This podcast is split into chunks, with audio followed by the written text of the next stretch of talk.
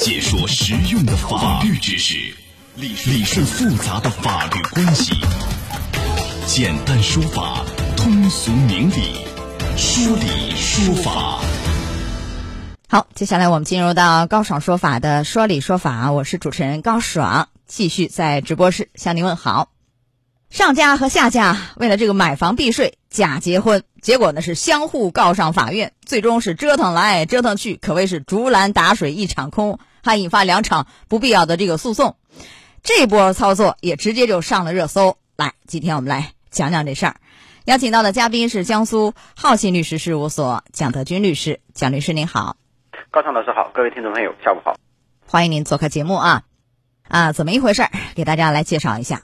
二零一六年二月，女子曹某啊向男子陈某呢要买房子，说我要买上海你们家那个浦东的一套房子，价款是一百五十八万。那因为这是一套动迁的安置房，属于在限购期内就买不了，所以呢，男方陈某就提出来，哎，两个人通过这个登记结婚、夫妻加名、变更产权的方式进行过户，同时呢，把交易价格变为了一百六十万。假结婚以后啊，这个上家陈某就协助下家曹某办理了百分之九十产权的过户手续。曹某呢，则支付购房款一百四十四万多，而且顺利入住。双方就约定了，在当年的五月三十一号以前办理离婚，之后呢，再办理过户，下家再支付尾款。事情到这儿看似都非常顺利，结果谁知道这个时候这个房价是飞涨啊，直接翻了一倍还多。于是上家这个陈某就不干了啊，要求加价三十万到五十万。那这波操作呢，下家这个女方曹某也不干，哎，于是一怒之下。这个上家陈某就男方，就是所谓案件里的这个老公吧，两人不已经呃结婚了嘛？虽然是假的，实际上法律上是真结婚了。这个男方就决定要打官司，于是陈某就把曹某起诉到法院，要求判决离婚，而且确认他在房屋内的居住权。这个案件呢，就网友就大呼说：“哎呦，这个听过就是假离婚买房的，这假结婚避税的还是头一回。这两个人主要目的是避税啊。”那这个案件法院到底会怎么判？我们说法律上没有真的什么这个假离婚、假结婚，这都是真的，就结了就结了，离了就离了。这个案件会怎么判呢？蒋律师，这种案件呢，就是按照我们的现行的法律规定啊，你结婚就是真结婚，而且它不符合我们民法典上关于婚姻无效的这样的一个说法。因为婚姻无效目前就三种：重婚的，还有禁止结婚的这样的一个亲属关系的，还有未到法定婚婚龄的。那么他们俩这个情况明显就不属于这这一块，那么他们成为夫妻就是真的夫妻。那他现在要求离，离的话，我们说法院判离的这个是感情是否破裂？对，这两个人压根儿就没感情，就是为了避税，是不是搞了一个假的结婚？那你说这个案件到了法院，法院怎么来判这个案件能不能离呢？你感情不符合破裂，但是也没有感情了，你这个怎么看？对，首先呢，这个他们俩确实是就等于。呃，从感情上是没有感情的一个婚姻，那么也是为了避税的一段婚姻，所以作为法院来说，呃，这种婚姻那是应当要解除。那法院是判决了双方这样的一个离婚请求，但是这个因为你毕竟不是真的夫妻，你不可能说你你你这个双方还在你居住在一起，所以法院也不会支持他所谓的居住权的这样的一个要求。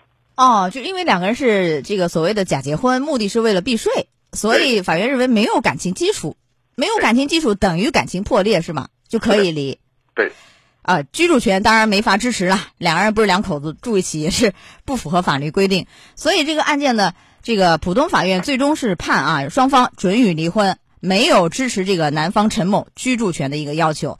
在这儿我还想问一下，他们之前签的那个协议有没有效？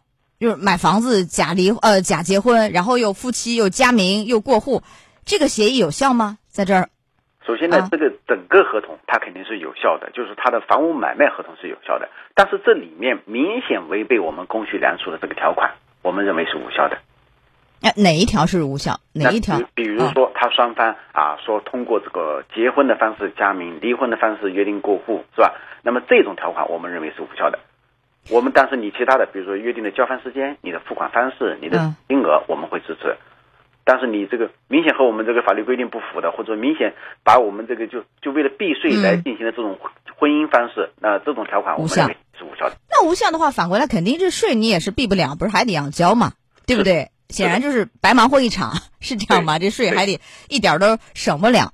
然后还有一个，呃，要不要分割共同财产？毕竟这个虽然说是假结婚，婚姻是真的，然后两个人有离了，那你有共同财产呢？这个财产还要分吗？像这样的案件？对的，这样像我们法律规定的很明确，那你夫妻在婚姻存续期间，就是关系存续期间的这个这些工资收入，对吧？房产，它可能都是夫妻共同财产。当然了，这个这这对夫妻可能早在结婚同时，可能就做了约定，我们双方的个人财产归个人，是吧？那么就不涉及到这个财产分割的问题。那如果没有约定，还真要分？对，如果没有约定的话，那他们在这个婚姻期间，双方的工资啊，双方的这个公积金啊，都应当是共同财产。好，这还有分财产这么一说啊？来，这事儿还没完，不是说打一场官司就结束，两场啊。之后呢，这个女方曹某又通过短信、电话等多种方式催这个男方陈某，你赶紧给我履约。对方是置若罔闻，因此呢，曹某在去年向法院起诉了，要求陈某将这个争议房产百分之十的产权过户过来，而且支付逾期过户的违约金。到这一个阶段啊，法院又会怎么判这样一起案件呢？能支持吗？法院呢，首先第一点，这个合同它是有效的，就是说。大的买卖合同是有效的，只不过里面的这些部分条款，我们法院认为你是违反我们公序良俗的，我们是不支持的。但是你的过户行为你还是要支持的，所以法院最终会判呢，就是你的过户行为是支持的，但是你其他的请求我们是一概不支持。那就是他要求百分之十的份额过户回来，这个法院是支持的。对，买卖合同，其他所有的违约金没有支持。是的，没有支持的原因就是您说的有违于公序良俗，是这样吗？是的。哎，但是有一个问题，这个。假结婚避税，这属于是一个违规行为。按理说，这协议不应该继续履行啊！大家觉得听到这儿似乎也有疑问，不能再继续履行下去了呀？因为合同条款的有效和无效呢，只是部分条款那个无效，它并不是整个合同无效。那么合同是有效的，那合同是双方签订的，它是合法有效的，只是内容部分条款无效。那法院就对于部分条款，他就认为你是无效的，我就不管。但是你整个合同你还是要履行的。同时，因为你这个规避的税费呢，法院可以把这个相关情况告知税务门，由税务门向他们进行追缴。那追缴完了还有其他的惩处吗？像这样的，就除了要补上以外，有没有其他的行政处罚呀？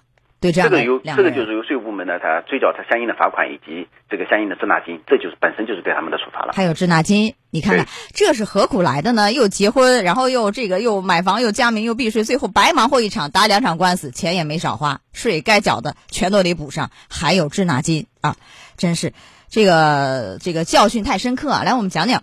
就是说，这个不存在假结婚、假离婚一说。您给大家提示一下，这个假结婚、假离婚到底有哪些法律风险？后果是非常严重的。您提醒一下。是的，婚姻呢，它不是儿戏，也不是一本简单的结婚证，它是合法有效的。而且为了保护这个家人的这个财产安全，千万不要将这个婚姻啊变成一个避税牟利的工具。那么，你可以选择其他的这个合法途径进行交易。那么，否则的话，你极有可能成为人财两空的这样的一个典型。呃，一方面是人财两空，你可能比如说一个万一，你假的结婚，离婚就没那么容易嘛，对不对？即便要离，财产要分走一半，是不是有可能？还有可能就是人和财两空，还有严重的说，还可能涉及到刑事问题，是不是有这么严重？从目前来看，不涉及的刑事问题，但是我们最大的风险，因为人有这个这个这个朝夕祸福啊，万一这个在这个假结婚期间，对吧？真的有一方这个因病去世，或者突然发生意外。那么这个婚姻它就是个合法的婚姻，它就是有这个继承的风险了。对，当然如果另一方干一些违法犯罪的事儿，我还有说法是什么？